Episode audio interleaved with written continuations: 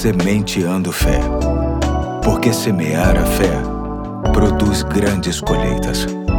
Hoje é segunda-feira, dia 1 de maio de 2023, feriado do Dia do Trabalhador e dia em que comemoramos 84 anos de existência da Igreja Batista do Fonseca. Aqui é o pastor Eduardo e começamos bem esta semana trazendo para o seu coração uma nova reflexão extraída e adaptada do livro Indescritível, Devocionais sobre Deus e a Ciência, que será trazida por um dos meus parceiros deste projeto. Ouça com muita atenção. Olá, aqui é o André Guilherme, filho do pastor Eduardo, membro da Igreja Batista do Fonseca. Fonseca. Eu, com alegria, volto a trazer a você mais esta mensagem. Os músculos são responsáveis em manter o seu corpo andando, pulando, correndo, subindo e descendo escadas, andando de bicicleta, enfim. São eles que colocam o seu corpo em movimento, mas também mantêm você sentado, ajudando a manter as costas retas e a cabeça erguida. Existem músculos que são fáceis de ver, como aqueles que estão nos braços e pernas. Porém, existem outros que você nem percebe que está usando, tais como os músculos do coração, dos pulmões, do estômago, dos olhos e do ouvido. Isso mesmo, do ouvido. Você sabia?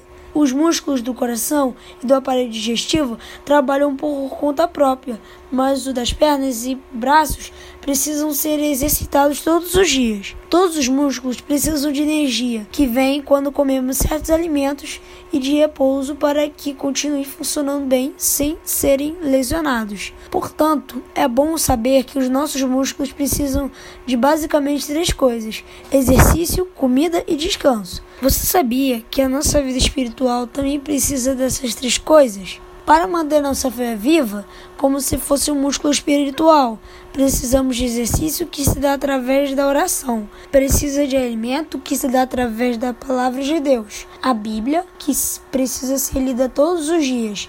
Precisa de descanso quando louvamos e adoramos o nosso Deus, seja na igreja, em casa, na escola ou no, ou no trabalho. É como nos diz em Filipenses 4,8, que diz: Finalmente, irmãos, tudo que for verdadeiro, tudo que for nobre, tudo que for correto, tudo o que for puro, tudo que for amável, tudo que for de boa fama, se houver algo de excelência ou digno de louvor, pense nessas coisas. Valeu? Hoje fico por aqui. Deus te abençoe. Forte abraço. Até a próxima. Valeu, André. Deus te abençoe também, assim como a todos que nos ouvem. E até amanhã com uma nova série, se Deus assim permitir. Tchau, tchau.